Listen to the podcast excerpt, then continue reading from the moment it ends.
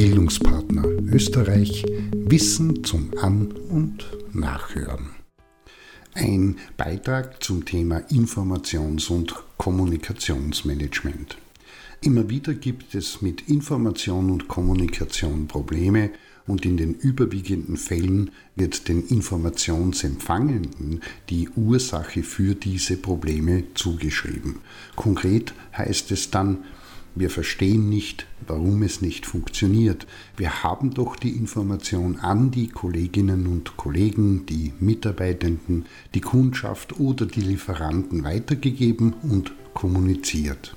Hier gilt wie immer im Zusammenhang mit Information und Kommunikation verantwortlich sind die Sendenden und dazu muss man immer wieder bedenken, gesagt oder geschrieben ist nicht gehört oder gelesen, gehört oder gelesen ist nicht gleich verstanden, verstanden ist nicht zur Kenntnis genommen und einverstanden. Und einverstanden heißt lange noch nicht zugestimmt und ja gesagt.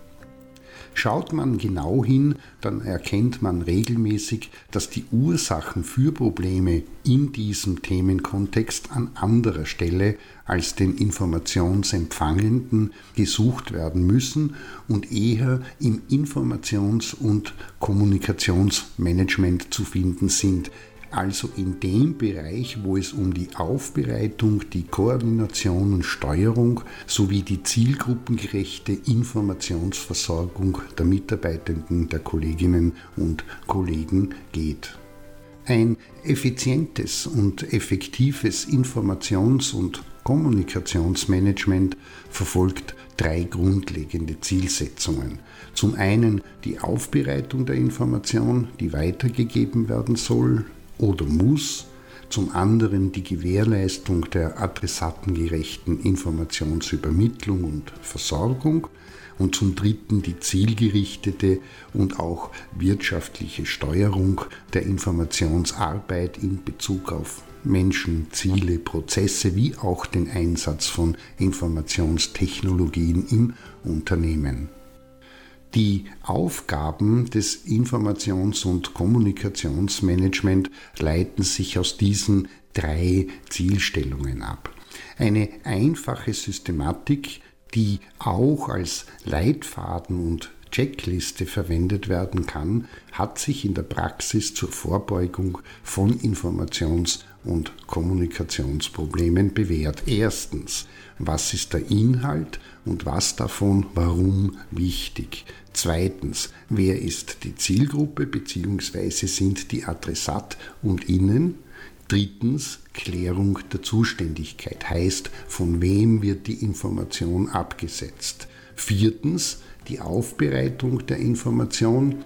Ist das eine kurze Nachricht oder Notiz oder eine schriftliche Arbeitsanweisung per E-Mail? Fünftens, was ist das Ziel, also was soll die Information bewirken oder auslösen. Sechstens, der Zeitpunkt der Übermittlung. Siebentens, die Art und Weise, mündlich, schriftlich sowie der Informationsübermittlungsweg, eine Nachricht am Pinboard oder eine E-Mail. Achtens, einmalig oder braucht es Wiederholungen? Neuntens, Feedback. Wie und in welcher Art und Weise müssen die Empfänger und Innen auf die Information reagieren?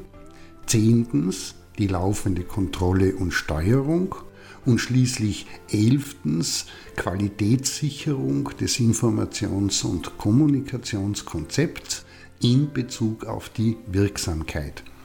Und auch hier muss festgelegt sein, von wem oder welcher Stelle das in welcher Art und Weise realisiert und umgesetzt wird. Ein Aspekt ist in diesem Bereich noch wichtig. Zwölftens, die Fülle der Information und die Häufigkeit, in der sie ausgeschüttet und übermittelt werden. Das heißt, es kann schon einmal zu viel in zu kurzer Zeit werden und das macht dann Probleme. Das ist die eine Seite. Adressat und innenseitig braucht es zumindest vier Maßnahmen. Da ist am Anfang die Annahme der Information, das kann auch mit einer formalen Bestätigung verbunden sein, die entsprechende Bearbeitung und Umsetzung sowie die Abgabe eines verpflichtenden Feedbacks. Konkret, aha, das ist die Information, die bezieht sich auf diesen Bereich, ist aus diesem und jenem Grund wichtig und dazu muss Folgendes bis zum Zeitpunkt XY in der Art und Weise umgesetzt, erledigt und rückgemeldet werden und für den Fall der Fälle, wenn Unklarheiten bestehen, dass ehestmöglich eine Rück- und Nachfrage abgesetzt und die Information geklärt wird. Diese zwölf Organisations- und vier Adressat- und innenseitigen Aspekte ergeben in der Summe die Information-, Vermittlungs- und Verarbeitungskultur im Unternehmen. In diesem Sinne, mit diesen Aspekten hat man ein effizientes und wirksames Werkzeug in der Hand, und ist zum einen in der Lage, die gegebene Situation zu analysieren und zu reflektieren und zum anderen kann man darauf aufbauend ein für das Unternehmen, die Abteilung oder das Team passendes System entwickeln.